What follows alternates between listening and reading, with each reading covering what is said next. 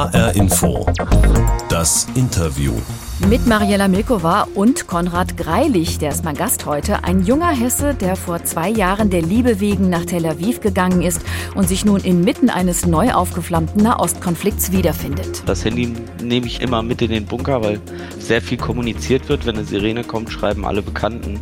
Und ich kann mich daran erinnern, die mir gegenüber standen ein 12-, 13-jähriger Junge, der am ganzen Körper gezittert hat und bei jedem Bums, wenn der Iron Dome die Raketen abfährt, gibt es einen ordentlichen Knall, den man manchmal auch körperlich spürt. So hat Konrad Greilich die Angriffe der Hamas in Tel Aviv erlebt und die Bilder und Eindrücke der vergangenen Tage lassen ihn nicht mehr los.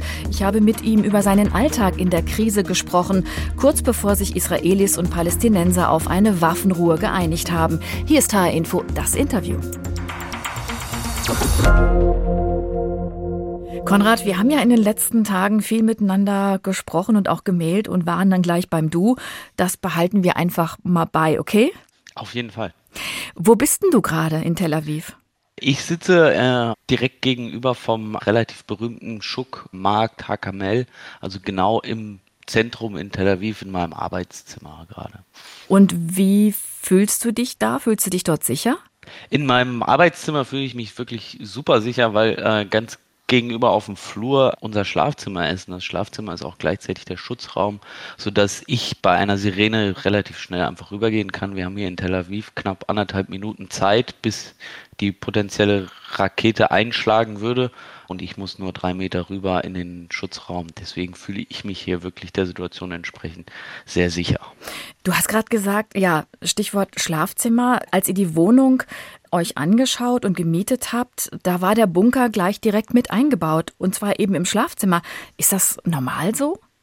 In den neueren Gebäuden in, in Tel Aviv ist das, wird das langsam normal. In den letzten Jahren wurde viel in die Richtung gebaut. Es hat aber nicht jede Wohnung in, in Tel Aviv einen Bunker. Im Süden von Israel sieht das schon ganz anders aus. Da sind die Bushaltestellen Bunker und auch tatsächlich jedes Haus, jedes Gebäude hat einen eigenen Bunker in Tel Aviv. Und wir haben uns auch nicht explizit danach gesucht. Es war einfach. Hm. Einfach. Und wie, wie ist dieses Bunker-Schlafzimmer ausgerüstet? Ähm, soweit ich das verstehe, sind die Wände metallverstärkt. Also wir wohnen im dritten Stock und das Gebäude hat mehr oder weniger auf jeder Ebene an der gleichen Stelle einen Schutzbunker. Und man hat dann noch eine dicke, fette Metallplatte, die man vors Fenster zieht und eine, eine stahlverstärkte Tür mit Bolzen, die man dann auch nochmal fester zuschließen kann, sodass man nicht von den rumfliegenden Teilen, sollte es tatsächlich einen Einschlag gibt, irgendwas abkriegt, Fenster ähm, zerspringen von der Druckwelle. Für uns hier in Deutschland ist sowas ja zum Glück unvorstellbar, muss man sagen, dass sowas passieren kann, dass Raketenalarm ist und dass man sich in Schutz bringen muss. Wie fühlt sich das denn an in so einem Augenblick? Was geht da in einem vor? Viel. Also im ersten Moment geht in mir immer nur vor, wo ist der, wo, wo, muss ich jetzt hin, wie schnell muss ich reagieren, wo ist mein Handy?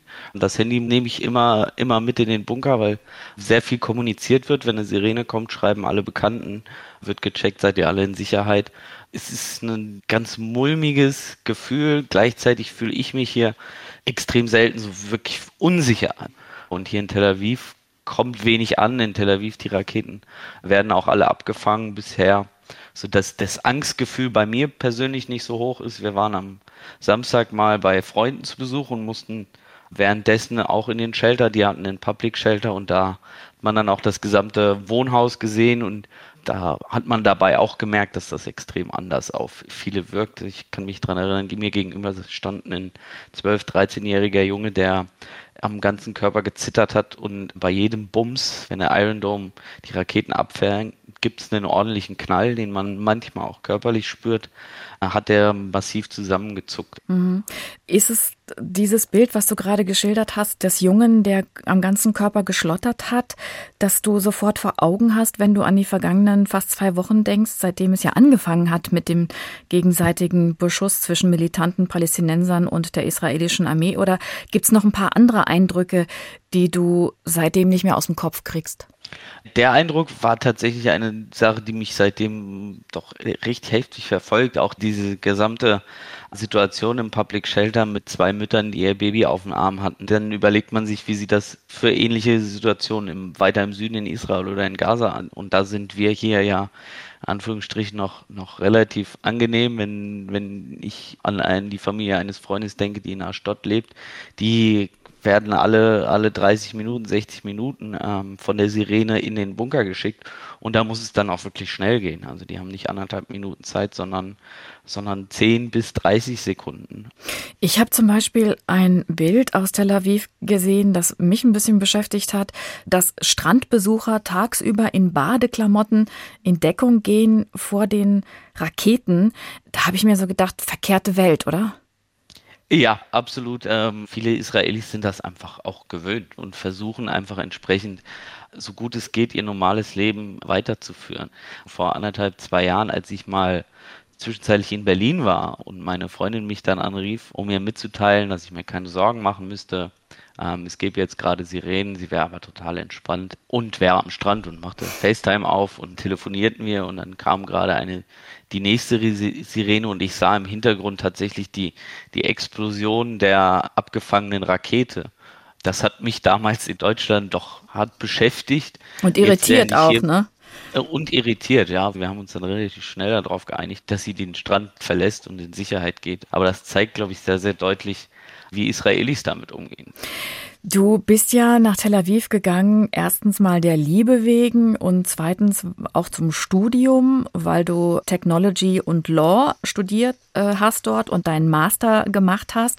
Und du hast ja ein relativ großes Umfeld aus dieser Tech-Szene, viele Freunde, die auch in Tel Aviv leben. Wie wird denn in deinem Freundeskreis diskutiert über diese neue Eskalation der Gewalt zwischen Gaza und Israel? Eine Lösung ist ja nicht in Sicht, jedenfalls jetzt in dem Augenblick, wo wir miteinander reden. Du hast ja jüdische und auch arabische Freunde. Was sagen die? Hat dieser Konflikt, der ja auch ein sehr alter ist, eine neue Qualität erreicht? Ja, also ich habe mich tatsächlich in den letzten Tagen sehr, sehr viel darüber unterhalten, ähm, vor allem mit meinen jüdischen Freunden, die arabischen Freunde. Ich habe da gestern mal mit einer Freundin versucht, ein bisschen länger zu reden, die war aber verständlicherweise nicht so richtig in, in der Laune dazu. Sie, sagt selbst, der, der Konflikt betrifft sie als äh, arabische Israeli sowieso alltäglich und jetzt ist es noch schlimmer, sie wird auch bebombt und jetzt, sie möchte, versucht das eigentlich so gut es geht zu ignorieren. Und auf der jüdischen Seite gibt es ganz viele verschiedene Blicke und auch immer eine Frage an, was gucken wir uns jetzt gerade genau an, worüber reden wir?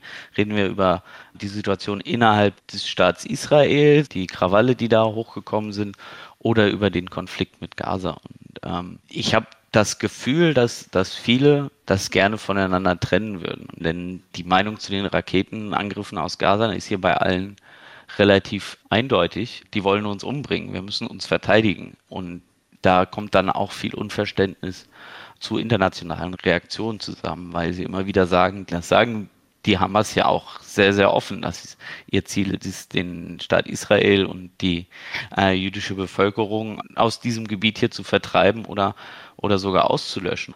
Lass uns noch mal kurz gucken auf diese Krawalle, wie du es nanntest, innerhalb des Landes, also wo jetzt auch arabische und jüdische Bürger in Teilen des Landes aufeinander äh, losgehen und wo es zu bürgerkriegsähnlichen Zuständen eben in einigen Städten kommt. Das ist, glaube ich, nochmal ein neuer Aspekt, der jetzt aufgeflammt ist. Diskutierst du da mit deinen Freunden auch, wieso der Hass untereinander und die Spaltung der Gesellschaft sich offenbar so verschärft haben? Ja, in meinem Umfeld, das Tel Aviver Zentrum und die, das Umland gilt als relativ progressiv weltlich innerhalb von Israel. Und hier meine Freunde leiden da wirklich massiv drunter. Also ich kann mich an das eine Video oder erinnern, wie wir ein, eine Videoaufnahme gesehen haben, als in Lot, einem gemischt äh, jüdisch-arabischen Siedlung in der Nähe des Flughafens, ein arabischer Mann, weil er Araber war, von zahlreichen, über zehn Leuten einfach auf der offenen Straße zusammengeprügelt wurde. Sie haben von Lynchen gesprochen und da ist ein Teilnehmer mit einer Israel-Flagge über dem, wie man das von, von Fußballern nach dem Gewinn der Weltmeisterschaft kennt, um den Hals gebunden, so als Cape und hat auf den den auf dem Boden liegenden eingetreten. Und das hat alle meine Freunde wirklich massiv schockiert. Ich kann mich daran erinnern, wie meine Freundin ausgesehen hat. Die hat für Minuten lang nichts gesagt und wurde kreidebleich. Das belastet sehr, sehr, sehr viele auf, auf noch eine ganz andere Art und Weise, mhm. ähm, was hier passiert. Ähm, also das, das, ist eine neue Form der Eskalation, die man bis dato nicht, äh, nicht kannte. Ich glaube, die, die jungen Leute oder Leute um die 30 rum kennen das nicht so genau. Die Vergleiche in den Medien sind oft zu den Intifadas vor 15, 20 Jahren, wenn ich richtig bin in der Zeit, aber seitdem nicht. Und für ganz viele junge Menschen sind diese Konflikte neu. Und der Unterschied zur Intifada ist auch, dass, hier jetzt auch von der jüdischen Richtung, von Siedlern, Radikalen, Nationalisten, auch Araber auf der Straße angegriffen werden. Das schockiert und das macht hier sehr, sehr vielen zu schaffen. Aber was man natürlich auch dazu sagen muss, ich habe in den letzten Tagen in äh, etlichen Fernsehberichten auch immer wieder von kleineren Initiativen gehört, wo hm, arabische und jüdische Bürger eben ganz offensiv auch nach draußen gehen und, und zeigen, wir können auch friedlich zusammenleben und machen das auch schon seit, seit Jahren. Aber da muss vielleicht noch ein bisschen mehr passieren. Konrad, als du vor zwei Jahren nach Tel Aviv gezogen bist, da hatte das ja eigentlich einen sehr schönen Grund. Du bist nämlich der Liebe wegen nach Israel gegangen. Deine Freundin ist Jüdin. Wie habt ihr euch eigentlich kennengelernt? Wir haben uns ganz langweilig ähm, über, über eine Dating-App kennengelernt. Als ich zum Studium hier war, haben wir uns relativ am Anfang da auf einer Dating-App getroffen und dann ging das alles ganz schnell, haben uns gut verstanden. Und dann, als meine Zeit hier dann vorbei war, haben wir uns überlegt, wo und wie wir zusammenleben können. Und da war Israel aus verschiedensten Gründen die einfachste und, und schönste Option. Und mit welchen Erwartungen bist du äh, dann nach Tel Aviv gegangen oder hast äh, dir den Plan erstellt, dort zu bleiben? Das ist ja kein Land wie jedes andere, sondern hat eben eine schwierige Geschichte und es ist auch immer wieder gefährlich dort. Ja, also die, die Gefahr, das Thema Gefahr habe ich viel mit Freunden und vor allem meiner Familie besprochen. Ich war 13 Monate hier zum Studium. In den 13 Monaten hatte ich eine einzige Sirene miterlebt, als dann mal eine Rakete nach Tel Aviv geschickt wurde. Hier ist das Thema Sicherheit aber äh, ein ganz anderes als in Deutschland. Also auch wenn es hier in eine, eine gefährlichere Lage ist, ist Sicherheit eine der ersten Merkmale oder der, der größte Wert für, für den, den Staat Israel und auch die israelische Bevölkerung. Deswegen habe ich mich nie unsicher gefühlt. Ich habe dabei ja aber auch den Luxus, einen deutschen Pass zu haben und bei der deutschen Botschaft registriert zu sein als, als Auslandsdeutscher. Und die sagen mir dann in der Theorie oder weiß ich Bescheid, wie ich hier rauskomme. Und ich habe ja immer die Option, wenn, wenn es richtig heiß wird, dann kann ich ja abhauen und mich, mich in, in für mich Sicherheit begeben, was viele Juden, die hier leben und aus anderen Zwangslagen die können das hergeflohen sind, mhm. nicht haben. Jetzt haben wir schon ein paar Mal über deine Freundin gesprochen. Wie heißt sie denn eigentlich? Verret. Verret. Verret, wie die Rose. Mhm, schön, schöner Name. Jetzt bist du mit Verret zusammen und ich könnte mir vorstellen, vielleicht als Paar Jüdin, israelische Jüdin und deutscher Nichtjude, auch vielleicht was ganz Besonderes. Begegnet man dir irgendwie anders als anderen? Ah, wahrscheinlich. Ich glaube schon. Also wer das das war auch bei uns untereinander ein Thema äh, nach, einer, nach einer gewissen Zeit, auch als es um die Frage ging, wie werde ich ihren Eltern vorgestellt, wie, wie macht man das, ist schon, schon ein, der Holocaust ist da irgendwie ein, ein Thema, der auch immer, immer eine Rolle spielt. Im, im normalen Alltagsleben ist das nicht unbedingt ein, ein großes Thema. Das Regelmäßig heißt, dann nach dem, ja. wenn man sich ein paar Mal getroffen hat, ähm, stellen Leute Fragen, wie das ist hier als Deutscher zu leben. Das heißt, du spürst auch eine besondere Verantwortung, wo du gerade das Stichwort Holocaust auch genannt hast? Ja, also ich glaube, die habe ich aber auch schon gespürt, bevor ich nach Israel gekommen bin. Ich glaube, die, die Verantwortung tragen wir, wir als Deutsche alle, ganz unabhängig davon, wo wir leben. Ich bin politisch-geschichtlich sehr, sehr interessiert. Geschichte, Politik, Religion waren immer meine Lieblingsfächer, ähm, so dass ich dem Thema auch in den, in, im hessischen Bildungswesen einfach schon mein ganzes Leben ausgesetzt war. Und ich glaube, dass wir da aus unserer Historie jeder Deutscher schon eine gewisse Verantwortung hat. Die wird einem hier in Israel vielleicht noch ein bisschen klarer. Aber die kommt jetzt nicht daraus, dass ich hier als Deutscher in Israel lebe, sondern daraus, was in Deutschland passiert ist vor 70, 80 Jahren. Konrad, wir haben hier in HR Info in dieser Sendung ein Ritual. Das ist unsere Interviewbox. Die habe ich hier neben mir. Und in die packen wir immer etwas ganz Besonderes rein für alle, mit denen wir reden. Du bist in Tel Aviv, ich in Frankfurt. Also darf ich jetzt mal die Box für dich öffnen? Bist du bereit? Ja. Denn du musst jetzt genau hinhören. Jetzt kommt sie langsam auf dich zu. Das Wasser schlägt dir ins Gesicht. Siehst dein Leben wie ein Film. Du kannst nicht glauben, dass sie bricht. Das ist die perfekte Welle. Das ist der perfekte Tag. Lass dich einfach von ihr tragen. Denk am besten gar nicht nach. Das ist die perfekte Welle. Das ist der perfekte Tag. Es gibt mehr als du weißt. Hast du diese Musik erkannt? Sicher, oder? Genau, das schickt mich ein bisschen zurück in, in meine Abiturzeit. Und das hat noch was mit dir zu tun. Das war Juli. Diese Band kommt aus Gießen, wie Ja. auch du, ne? Genau, genau. Und ein großer Teil, ich weiß jetzt nicht genau wer, aber ein großer Teil der Band war Teil der, der Schulband des Oh nein! Gymnasiums. Das wusste ich war. gar nicht. Also, dass meine Schule da auch noch mal ganz besonders großer Juli-Fan war. Toll. Du bist ein Hesse in Tel Aviv. Kriegst du Sehnsucht, wenn du äh, an die alte Heimat Gießen denkst? Ja, ja. Also jetzt gerade im, im letzten Jahr, wo das Reisen sehr, sehr schwierig war. Ich hatte die Chance, über Weihnachten zu wenigstens nach Hause zu kommen, aber ich vermisse schon, vermisse schon meine Freunde in, in Gießen äh, und auch die, die Gießener Heimat. Dazu muss man sagen, dass ich die, die Zeit, bevor ich nach Tel Aviv bin, schon in Berlin gelebt habe. Aber aus Berlin, in Berlin gibt es ja zumindest die hessische Landesvertretung. Ähm, in Berlin gibt es da die ein oder anderen Stelle, wo man ein Licher Bier trinken kann äh, und sogar grüne Soße kriegt. Ähm, das ist, ist hier schwierig und, und ein Rippchen kann ich, brauche ich in Israel gar nicht suchen. Also in äh, Berlin bist du auch, weil du mit deinen 31 Jahren schon Mitgeschäftsführer eines IT-Dienstleisters eben mit Sitz in Berlin bist.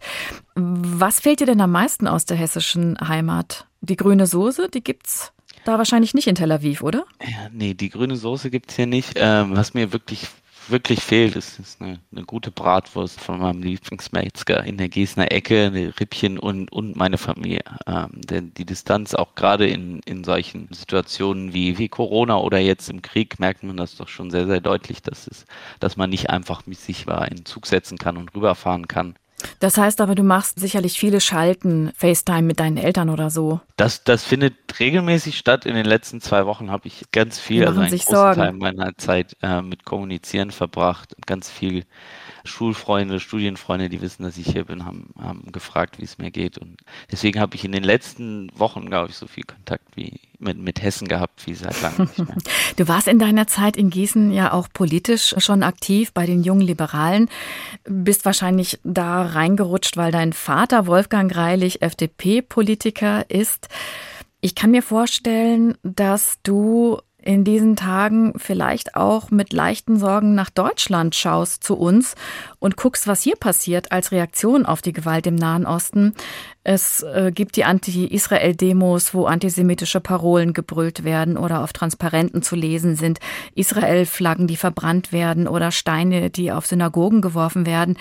Wie fühlt sich das an für dich aus der Entfernung? Nicht gut, nicht schön. Ähm, ich habe ein, ein Video gesehen von einer Demo in Berlin, die gerufen hat, dass äh, uh, From the River to the Sea, Palestine should be free. Und im Hintergrund war meine alte Berliner Wohnung. Und das Mhm. aus Tel Aviv zu sehen und zu wissen, dass ich als in Anführungsstrichen Gast des jüdischen Staats damit auch mitgemeint bin, das tut schon weh. Noch viel schlimmer ist es, meine Freundin in dem Zusammenhang zu sehen und zu sehen, wie das Juden hier belastet, sowas zu sehen. Also sie hat guckt jeden Tag immer mal in Reddit und vergleicht das mit einem Prominenten, der seinen Namen googelt und gucken will, was die Welt jetzt schon wieder von ihr sagt. Und da liest sie in den sozialen Medien regelmäßig sehr, sehr antisemitische, beleidigende Dinge über sich selbst. Und das, das wird mir hier, ist mir jetzt hier nochmal deutlicher geworden. Fast alle Israelis oder alle, eigentlich alle Israelis haben Migrationsgeschichte.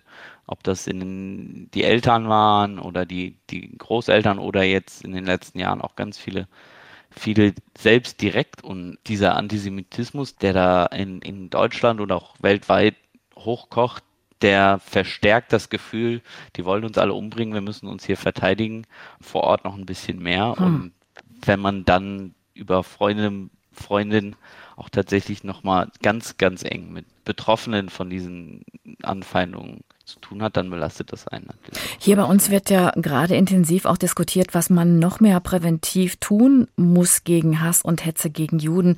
Was würdest du dir denn mit den Erfahrungen, die du in Israel gemacht hast, wünschen? Ich glaube, wir müssen mehr über die israelische und auch jüdische Seite lernen. Also wir, wir Deutschen wissen relativ viel über den Holocaust, aber relativ wenig über jüdische Geschichte ähm, oder auch die israelische Geschichte. Also da glaube ich, dass, dass so Institutionen und Vereine wie Elnet, ähm, die deutsch-israelische Gesellschaft, sehr, sehr wichtig sind, weil sie uns die, die Perspektive von, von Israelis hier ein bisschen besser wiedergibt. Und ich glaube, da ein bisschen, bisschen mehr auch sich anzugucken, wie, wie sieht die Welt in, in Israel aus? Was, was sind die Zwänge, denen die Israelis und Juden in Israel und in weltweit ausgesetzt sind.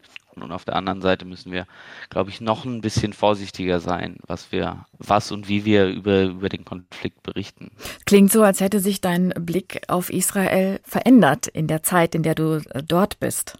Auf jeden Fall, ja. Also für mich gibt es nicht das eine Israel. Es gibt, gibt den jüdischen Staat Israel, der dann auch noch unfassbar divers ist. Es gibt einerseits die die Trennung zwischen jüdischer und arabischer Bevölkerung, aber dann auch innerhalb der, der jüdischen Bevölkerung so viele verschiedene äh, Gruppierungen, die sich unterscheiden nach der Herkunft, nach der Art und Weise des jüdischen Glaubens. Also Israel ist einfach unfassbar divers. Hier in Tel Aviv am Strand sind die die Warndurchsagen fünfsprachig, mhm. standardmäßig. Und Israel ist einfach unfassbar divers, unfassbar kompliziert. Gibt hier viel zu lernen und ich glaube, mit jedem Tag, mit dem man sich mehr, länger, länger mit Israel beschäftigt, umso mehr lernt man kennen, umso mehr merkt man, dass es ganz schwierig ist, hier einen, einen Blick, eine Idee zu haben, was hier tatsächlich los ist. Konrad, wenn man sich deine Geschichte mal anschaut und zum Schluss noch ein bisschen zusammenfasst, du lebst jetzt seit einigen Jahren in Tel Aviv, bist der Liebe wegen dort, aber dann äh, ging es Schlag auf Schlag. Du hast erlebt, wie vier Parlamentswahlen stattgefunden haben, ohne dass eine stabile Regierung dabei zustande gekommen wäre. Dann kam Corona und immerhin die Israelis haben geimpft wie die Weltmeister und als man das Virus gerade in den den Griff bekommen hatte und das Leben wieder losging in den Straßen, in den Clubs und am Strand, da heulten plötzlich die Sirenen und die Raketenangriffe gingen los. Ganz ehrlich, hast du in dieser Zeit auch mal dran gedacht, wegzugehen aus Israel, weil das vielleicht doch nicht dein Land ist? Ja, ja, also da kann ich, kann ich ganz ehrlich. Das ist ehrlich, ja. Antworten. Die in einem der Vorgespräche hast du, hast du die Frage, glaube ich, mit beendet, ein Wechselbad der Gefühle. Mhm. Äh, Fragezeichen. Und das, das trifft es einfach sehr, sehr gut. Israel hat, ist, ist unfassbar interessant. Äh, hier gibt es immer was zu sehen, immer was Neues zu lernen, historisch, politisch, ganz viel. Gleichzeitig ist es auch ein bisschen chaotisch. Während einer Pandemie funktioniert es mal gut, mal unfassbar schlecht und dann kam die Impfung wieder. Also es ist auch schon an der einen oder anderen Stelle sehr, sehr anstrengend hier zu leben. Also ich denke da immer mal drüber nach. Ähm, das Leben in Deutschland ist deutlich einfacher. Aber die Liebe besser organisiert ist. Die, die Liebe, Liebe, zu Verret hatte ich noch gehalten bisher. Die Liebe zu Verret ist es aber auch die Liebe zur, zur Stadt Tel Aviv und der Reiz des Landes. Also jetzt gerade, ich fühle mich regelmäßig sehr, sehr wohl hier. Manchmal gibt es dann Erlebnisse, wo sich das ändert und ob ich hier auf ewig bleiben will, ob ich damit leben möchte, dass immer mal ein Krieg kommen kann weiß ich so nicht. Tel Aviv ist eine wunderschöne Stadt. Es ist beruflich für mich unfassbar interessant. Ich mache Technologierecht, ich promoviere zum, zu Blockchain und hier gibt es in Tel Aviv dank der Technologieszene einfach unfassbar viele Menschen, mit denen ich mich da auch wirklich drüber unterhalten kann. Da habe ich in Deutschland an der einen oder anderen Stelle ein bisschen Schwierigkeiten. Also es gibt mir sehr, sehr, sehr viel. Gleichzeitig ist es aber auch einfach ein Land, das seit über 70 Jahren im Krieg ist, ein Land, das interne Konflikte hat, das seit zweieinhalb Jahren keine funktionierende Regierung hat, einen Premierminister, der unter Korruptionsvorwürfen im Korruptionsprozess ist. Hier passiert immer viel und wer da sagt, dass alles einfach ist, die Israelis denken auch immer mal wieder darüber nach, wegzugehen, weil es einfach sehr aufreibend und schwer ist. Es ist ein Land dauerhaft im Konflikt. Dankeschön, Konrad Greilich. Vielen Dank. Ein junger Hesse in Tel Aviv, der uns seine Geschichte erzählt hat und auch, wie er den Konflikt im Nahen Osten in den vergangenen Tagen erlebt hat. Das war H-Info, das Interview. Mein Name ist Mariela Milkova. Mehr Hintergründe zum Thema liefern wir Ihnen in zwei H-Info Politik-Sendungen. Der Nahostkonflikt einfach erklärt und die Sprachlosigkeit. Warum uns bei diesem Thema oft die richtigen Worte fehlen, um darüber zu sprechen, lege ich Ihnen auf jeden Fall sehr ans Herz. Alle Podcasts finden Sie in der ARD Audiothek und auch bei Spotify einfach abonnieren.